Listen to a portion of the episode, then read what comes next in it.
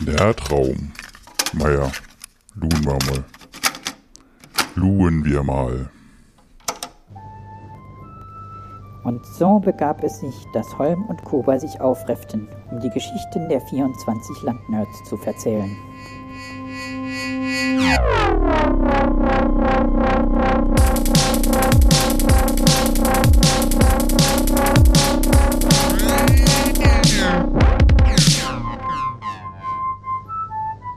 Es ist der Nerdraum Adventskalender. Und wir öffnen ein neues Türchen und wie immer ist der Kuba da. Hi Kuba. Hallo Holm. Mhm, Huhu. Und heute haben wir zwei Gäste, nämlich die Kerstin und den Andi. Hallo Kerstin, hallo Andi. Hallo. Hallo. Wer seid ihr, was macht ihr und warum haben wir euch in dieser Kombination in der Sendung? Der Andi und ich, ich habe nachgedacht, haben uns wahrscheinlich vor circa zehn Jahren kennengelernt. Rund um Saarcamp und Twitter Stammtisch.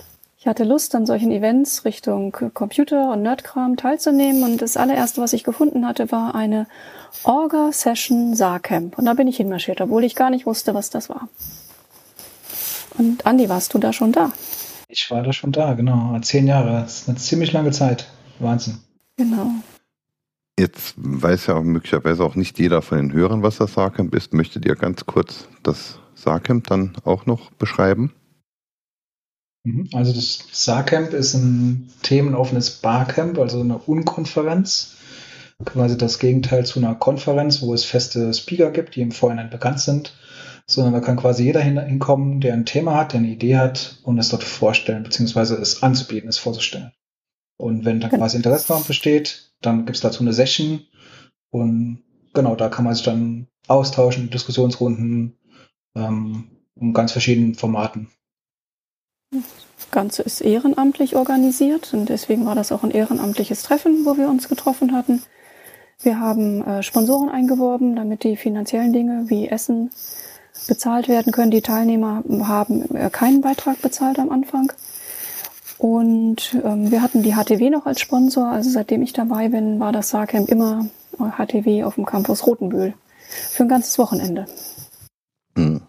Also man trifft sich dann quasi freitags und die, ähm, ähm, ja, die am Vortragen Interessierten äh, stellen ihre möglichen Themen vor und, und zur Wahl. Dann wird ausgewählt und dann werden Slots definiert, in denen dann halt ähm, Sessions und auch Workshops, wenn ich das richtig verstanden habe, äh, stattfinden. Äh, freitags war halt immer ein, ähm, ein, Kennenlernabend, wo man sich irgendwo in einem Restaurant ganz zwanglos getroffen hat. Ähm, und dann wurde quasi samstags, sonntags äh, jeden Morgen quasi die Sessions ähm, vorgestellt ähm, und dann quasi auch ähm, ja, organisiert, wer wann quasi in welchem Raum äh, seine Session hält.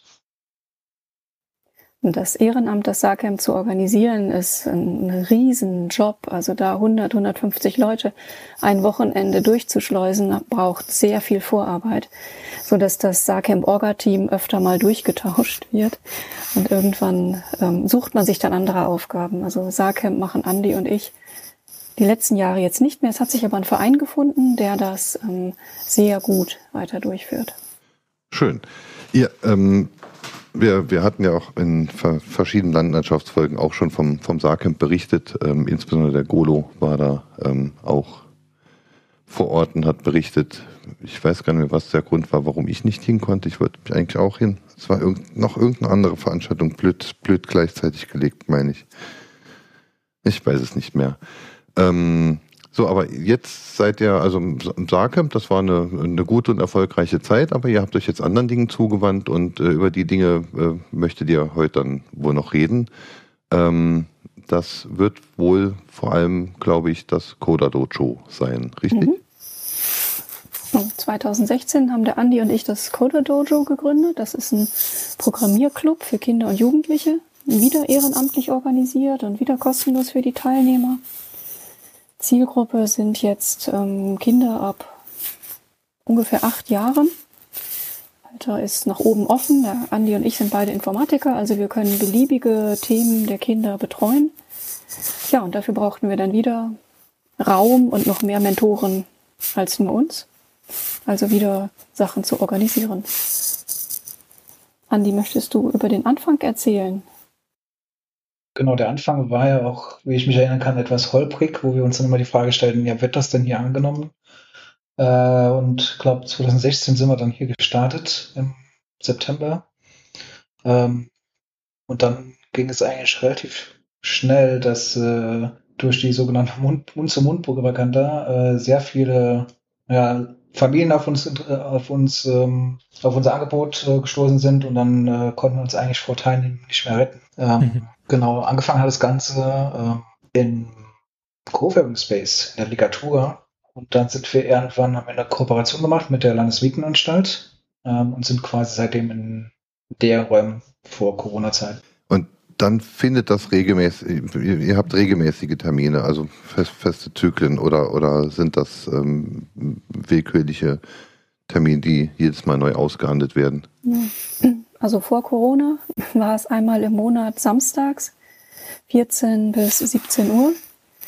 Und wir hatten dann den kompletten ersten Stock der Landesmedienanstalt belegt, also zwei, drei große Konferenzräume und einen kleinen Flur und hatten am Anfang keine ähm, Teilnehmerbeschränkung. Es durften alle kommen, die sich angemeldet hatten.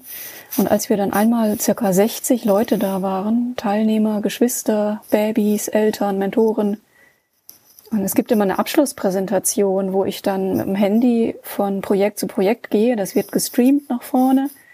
Und ich kam gar nicht mehr durch. Ich musste über Babys steigen und, und das, ja, das, ähm, es war ja schön, dass es so gut ankam, aber das ähm, es waren zu viele. Und seitdem haben wir eine Teilnehmerbeschränkung, so dass es ähm, dadurch äh, familiärer bleibt. Und ihr seid mhm. im Moment acht Mentoren, also zumindest laut Website sind es acht und dann gegebenenfalls immer ein paar Springer in Anführungszeichen oder ist das so wirklich das Kernteam, das dann die Termine durchführt? Ich glaube nicht, dass die Eintragungen auf der Webseite aktuell sind. Ach, okay. Ähm, wir hatten immer so eine Quote von drei, vier Teilnehmern pro Mentor. Und ich glaube, das haben wir auch, äh, das war angestrebt. Ich glaube, das haben wir auch immer ganz ja, gut hingekriegt. Genau, also wir haben quasi einen Slack-Channel, den wir uns organisieren. Ähm, also in deren Slack-Channel sind quasi jetzt um die 40 Mentoren gelistet. Ähm, und da aus dem Pool quasi ähm, konnte halt immer mal jemand zu einem äh, Dojo kommen, wo der andere nicht konnte. Und so haben wir uns dann immer eigentlich immer ziemlich gut die, diese Quote gehalten. Und da sind wir auch sehr dankbar dafür, dass äh, quasi Ehrenamtliche ähm, da mitwirken. Ähm, es sind eigentlich auch sehr viele dabei, die man auch vom, Kodak, äh, vom Saarcamp her kennen kann. Ähm, genau, das war eigentlich schon immer wirklich toll, das zu sehen, dass, ähm, dass man das immer so hinbekommen hat. Also wenn ihr ja quasi euch jetzt derzeit schon ähm, nicht vor Teilnehmern retten könnt, würde ich vielleicht die Frage, also ich hätte eine andere Frage gestellt, aber wenn das ja so gut läuft, was wäre denn so der Anspruch in Anführungszeichen an die Mentoren? Also habt ihr da irgendwie, wo er sagt, also wenn ihr uns unterstützen wollt, klar, bei der Organisation muss es gegebenenfalls nicht unbedingt jemand sein, der Informatikkenntnisse hat, aber wenn es jetzt um die Betreuung der ähm, Kinder und Jugendlichen geht, dann sollte man vielleicht das oder das mitbringen. Na, eigentlich nicht. Also wir hatten immer ähm, Mentoren aus dem informatischen Bereich. Und da ist auch die Frage, was kann ich von einem ehrenamtlichen Mitarbeiter verlangen? Und habe dann mal am Anfang so ganz wagemutig vorausgesetzt, wenn ihr kommt, das passt. Also ihr müsst nichts vorbereiten, das passt schon, wenn ihr einfach kommt. Und ähm, da haben sie mir auch recht gegeben, das hat gestimmt. Also einfach kommen reicht schon, wenn man etwas Background hat. Wenn man ähm, keinen Background hat aus der Informatik, dann muss man sich einarbeiten. Aber das kann man auch bei den Terminen schaffen. Wir haben sehr viele jüngere Teilnehmer, Teilnehmerinnen. Und die programmieren meistens so grafische Programmiersprachen. Das sind so Puzzlebausteine, die zusammengesetzt werden. Ähm, ich denke, jeder, der möchte, jeder Erwachsene kann äh, den Kindern dort helfen. Das mhm. passt. Also braucht man, wenn man das jetzt hört und äh, für eine gute Idee hält, keine Angst zu haben, dass man äh, da in Anführungszeichen unterklassif äh, unter ähm, Jetzt fällt mir das Wort nicht ein. Ihr wisst wahrscheinlich, was ich meine. Unterqualifiziert, genau. ähm, also das heißt, wenn man da ist, kann man mit den Kindern dann gegebenenfalls auch gerade programmieren lernen, sozusagen. Genau. Also das denke ich, funktioniert. Für die etwas älteren Kinder und die größeren Projekte ähm, funktioniert das dann nicht mehr. Also der Andi hatte zum Beispiel mal einen Adventskalender auch programmiert mit einem Teilnehmer. Und äh, das war mit professionellen Tools erstellt, mir auf GitHub gehostet, mit einer ähm, Kette, um die ganzen, den Adventskalender zu erzeugen. Da braucht man dann schon ähm, Kenntnisse, wie Andi sie aus dem Job auch mitbringt. Genau, ich würde sagen, vielleicht gewisse Basiskenntnisse sollten vielleicht vorhanden sein, aber sage ich mal, die Detailfragen, mit denen die Kinder vielleicht auch zuankommen, das kann man auch ganz, ähm, ganz einfach, einfach vor Ort klären ähm, und sich dann einfach vielleicht selbst mal daneben setzen, sich das anzuschauen und dann quasi mit dem Kind zu lernen, wie Carsten das gesagt hat. Wie ist euer Gesamteindruck jetzt bei der ganzen Geschichte? Also ich denke mal, einige Eltern, äh, ähm, das, das ist ja so, man, man sucht sich ja irgendwie so ähm, ähm, Dinge für die Kinder aus, von denen man hofft, dass die Kinder sich dafür interessieren. Also die Eltern, ich, ich vermutlich geht es ja erstmal von den Eltern aus. Ähm, ähm, ne, holt ihr Kinder ab? Also äh, sonst hättet ihr nicht so viele Teilnehmer, aber ähm, merkt ihr, dass da auch dann wirklich äh, ja, dass, dass da was, was hängen bleibt bei, bei vielen oder sind es nur ähm, 20 kommen und drei kommen wieder? Oh nee, die meisten Kinder hatten uns schon im Abo gebucht und kamen immer wieder zu uns. Einige haben wir auch viele Jahre begleitet, bis sie dann sich, äh, also einer ist extra nochmal gekommen, um sich zu verabschieden, um zu sagen, er wäre jetzt hier rausgewachsen und er macht jetzt andere Dinge. Hm. Ähm, ja, Skoda Dojo ist auch expandiert. Also wir haben auch eine Dependance in St. Ingbert, in der alten Schmelz, die nicht Andi und ich leiten, sondern Nadine Kirsch. Und äh, es gibt auch die Coder Girls in der Stadtbibliothek in Kooperation mit der Stadtbibliothek, geleitet von Lara Wagner. Ja, aber überall ist Corona und alles findet jetzt, wenn es stattfindet, online statt. Wird das denn ähm, gut angenommen oder also ist da gegebenenfalls ein bisschen so die Euphorie gebremst oder sagen die Kids dann, nee, nee, ich will diesen Termin nicht äh, missen, das ist online auch okay?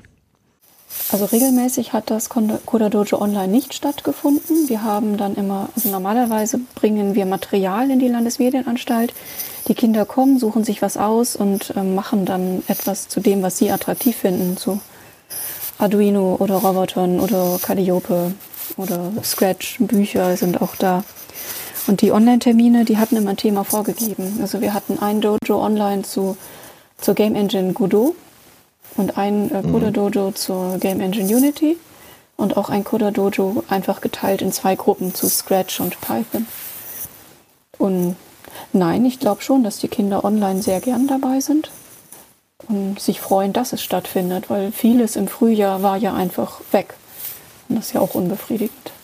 Aber ihr, also ihr macht eigentlich hier Nachwuchsförderung im, für die Informatik. Also ich hatte das Coder Dojo vor vier Jahren mit Andy gegründet in der Hoffnung oder auch mit dem Commitment für mich selber, ich mache das jetzt zwei Jahre lang und dann können das die Schulen leisten. Euer Part hat auf jeden Fall gepasst. Das mit den Schulen ist wahrscheinlich noch ein bisschen ausbaufähig. Ein bisschen, ein bisschen was geschieht ja schon. Also ich habe jetzt wahrgenommen, dass da jetzt eine teure Version vom Calliope dann vom Klettverlag in Grundschulen gelehrt wird. Ja, steht da Tropfen hüllt den Stein. Mhm. Ne? Äh, Gibt es denn da gegebenenfalls so, ich, ich weiß nicht, ob das das richtige Wort ist, aber so Synergieeffekte, dass, dass die Kinder das in der Schule erzählen und dann gegebenenfalls auch mal ein Lehrer bei euch auftaucht und sagt, hm, ich habe da generell Interesse, aber mir fehlt da so ein bisschen der Einstiegspunkt oder ist das bisher ausgeblieben? Ähm, nee, das ist schon passiert. Das ist leider nicht so oft und so viel, wie ich mir das wünschen würde, weil die Kinder sind schon sehr begeistert, insbesondere im Grundschulalter. Die können das alle, die wollen das alle und es braucht nicht viel Erklärung, fünf oder zehn Minuten und dann, dann sind die sofort selbst kreativ und aktiv und haben ihre eigenen Ideen und können die umsetzen. Das ist schon beeindruckend, aber mhm. es ist leider noch nicht so groß in der Schule angekommen. Aber ihr selbst unternehmt da derzeit keine Bestrebung, dass ihr sagt, ihr geht offensiv in Anführungszeichen auf Schulen zu, ähm, also zum Beispiel auf Schulen von äh, Kindern, die bei euch in der Gruppe sind. Auch vielleicht, weil die, äh, die Kinder euch drängen, in Anführungszeichen, und sagen, ja, mach doch mal, überzeug doch mal meine Lehrer. Äh, es ist irgendwie blöd, dass wir immer noch VHS-Kassetten gucken. Ähm, Habe ich gemacht. Also die äh, manche Eltern haben Kontakt hergestellt zwischen den Lehrern und mir Ein bisschen was hat sich auch bewegt. Mehr hat sich bewegt, dass ich vor circa drei Jahren aus dem Dojo meinen Beruf gemacht habe. Also ich betreue und leite jetzt das Schülerlabor Informatik an der Uni. Und da habe ich natürlich viel Kontakt zu Schulen und das fließt auch alles so ineinander. Also Dojo und Schülerlabor und mein Job und Kontakte nach hier und da. Das Schülerlabor ist jetzt ja nun auch nicht mehr vor Ort, weil das lässt Corona nicht zu. Und wir haben jetzt seit April circa 40 Online-Veranstaltungen gemacht für Kinder und Jugendliche. Cool. Zu finden auch auf eurer Website, also auch auf den verlinkten Seiten, die wir in den Shownotes haben. Wer daran interessiert ist, schaut sich das gerne mal an. Aktuell ist natürlich dann halt die Voranmeldung auf jeden Fall wichtig. Egal ob jetzt, ob jetzt remote oder, oder, oder vor Ort, ähm, muss es ja vermutlich auch dann koordiniert werden. Genau, also auf der Webseite ist auch ein Link zu unserem Newsletter. Am besten dort äh, eintragen, weil eigentlich die Hauptkommunikation geht über diesen Newsletter. Das heißt, sofern wir ein neues, äh, neuen Event planen, äh, bekommt ihr da auf jeden Fall auch die Info und könnt euch dann anmelden. Hättet ihr auch noch einen Aufruf oder, oder, oder einen Bedarf an irgendwelcher Unterstützung, also vielleicht auch von, in Form von Hardware oder von Geld oder äh, in Form von irgendwas anderem? Gibt es da was, was ihr euch da wünscht, falls es jemand hört und hat's? Naja, auf jeden Fall immer Mentoren. Also Hardware wird gar nicht so viel benötigt. Zum Dojo selber bringen die Kinder ihre eigene Hardware mit was halt den Vorteil hat, dass sie dann auch zu Hause weiterarbeiten können. Wir hatten, ah, der, die LMS stellt immer ein paar Leihrechner, aber es sind gar nicht so viele. Mentoren wäre schön. Also wenn jemand sagt, ich würde mir das gerne mal anschauen oder ich habe eine Idee, würde das gerne mal ausprobieren, bewerben wir das auch gerne im Rahmen des Dojos und wir hätten dann Zielgruppenkinder, die sicherlich zahlreich kommen. Das ist doch ein Wort. Genau. Definitiv. Du hast vorhin gesagt, so ab acht Jahren, das, also da beginnt die Zielgruppe. Ja, äh, ja, also die Kinder können schon sehr gut programmieren. Okay. Das klappt. Nee, nee, so war das nicht gemeint. Ich war nur, also falls jetzt ein ähm, äh, Elternteil zuhört und denkt, hm, ab wann wäre das denn etwas für dich? Also so ab acht würdest du sagen, ist es okay, beziehungsweise, ich meine, wenn es jetzt sieben sind, sieben Jahre, dann ist es wahrscheinlich auch nicht so das Problem, aber. Also die Kinder können mehr, können mehr machen, wenn sie schon ein bisschen lesen können. Es müssen jetzt keine Romane sein, so viel Mhm. Verschiedene Worte sind es ja auch nicht. Ähm, man kann auch programmieren, wenn man noch nicht lesen kann. Dann braucht man aber viel mehr Unterstützung von einem Erwachsenen, der daneben sitzt. Und das können wir halt bei einer Quote von ähm, einem Mentor und drei, vier Kindern nicht leisten. Mhm. Okay. Dann wären wir jetzt bei den Fragen, Kuba, ne? Ähm, ich habe äh, diesmal versucht, die Fragen vorher schon einzustreuen, bevor es so wirkt, als äh, würde ich mich nicht am Gespräch beteiligen wollen. Eine Frage würde mich trotzdem interessieren, äh, insbesondere äh, ähm, bei Kerstin, von der ich ja weiß, dass, äh, dass, dass, dass, dass es sie dann äh, erst später in Saarland verschlagen hat. Ähm, und du machst ja auch äh, einige andere Nerd-Projekte auch noch. Wir haben uns irgendwann mal über Feinstaubmessung und solche Sachen unterhalten. Mhm und uns ja auch ähm, dann schon auf der Paint More getroffen. Und, und Kuba stellt normalerweise immer die Frage, wie bist du, was war dein Berührungspunkt zur Nerd- oder Hacker- oder Maker-Szene? Naja, ich bin Informatikerin. Ich habe Informatik studiert in Braunschweig, bevor ich ins Saarland kam. Und ich bin ähm, sehr neugierig alles, was man irgendwie kennenlernen kann und ausprobieren kann, mache ich sehr gerne. Ja, das hat mich auch zu Payet Moore ähm, ge gebracht, weil ich noch nie da war, musste ich mal hin, mal gucken gehen. Reicht Neugier als Argument? Ja, gerne. Ist das am häufigsten genannte? Na guck. Welch Wunder. Und wie war das bei dir, Andi?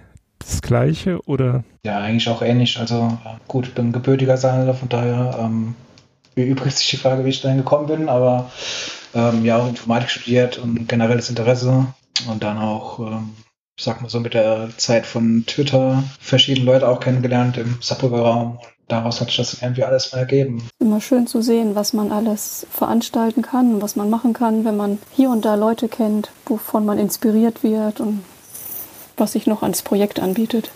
Da finde ich es ja schön, dass da auch äh, von euch ja dann ein großer Teil der Inspiration kommt, insbesondere auch ähm, in Bezug auf die, auf die Nachwuchsförderung. Und äh, ich finde es wirklich toll, wie das alles koexistieren kann. Ähm, mir haben Menschen beim Hörspielbox-Bastel-Projekt berichtet, dass sie davon erfahren haben durch Skoda Dojo ähm, am Knowledge Camp. Ähm, das hatten wir, äh, der Hexer hatte ja das Knowledge Camp einmal dann auch parallel zum Code, also am gleichen Tag dann da haben wir auch irgendwie äh, festgestellt, dass da Menschen dann irgendwie mittags bei euch waren und abends dann halt beim Hexar. Also das finde ich sehr schön, ähm, wie das hier im Ja. Saarland dann läuft. Wir, wir auch. Ja, dann ähm, bedanke ich mich für eure Zeit und äh, ja, wünsche euch, dass es, ähm, wenn, wenn die Situation es wieder erlaubt, dass das Ganze dann auch äh, ähnlich, ähm, ähnlich gut wieder anläuft und, und, und, und weiterläuft, wie es vorher war. Also die Landesmedienanstalt fragt, sobald es wieder geht, vertretbar ist, wird es dort auch wieder stattfinden können. Aber gleichzeitig ist es auch ein nicht uneigennütziger Gedanke, denn ich äh, glaube, wir brauchen die Menschen, die ihr begeistert. Und äh, wir brauchen Leute, die Kinder früh begeistern für die Informatik und wir brauchen ähm, vor allem dann auch die Kinder, die dann irgendwann zu erwachsen werden, die brauchen wir auf jeden Fall irgendwann in der Auf jeden Informatik. Fall. Dann nochmal vielen Dank für eure Zeit und äh, Andi, falls wir nächstes Jahr wieder einen Adventskalender machen wollten, würden wir dann auf dich zukommen. Gerne. Aber er hat nur die Türchen gemacht, den Inhalt musst du immer noch machen. Ja, ich das, habe nur die das, Animation das gebastelt. bekommen wir hin. Nehmt euch mal für nächstes Jahr dann nichts vor. Aber im September. Ach so, ich wollte mal sagen, am 28.11. Am Genau. 28.11. geht es wie immer los, ja. Unter Druck klappt es irgendwie auch. Naja, gut, dann vielen Dank, Kuba. Wir hören uns morgen, Morgen wieder. hinterm nächsten Türchen. Tschüss. Tschüss. Tschüss.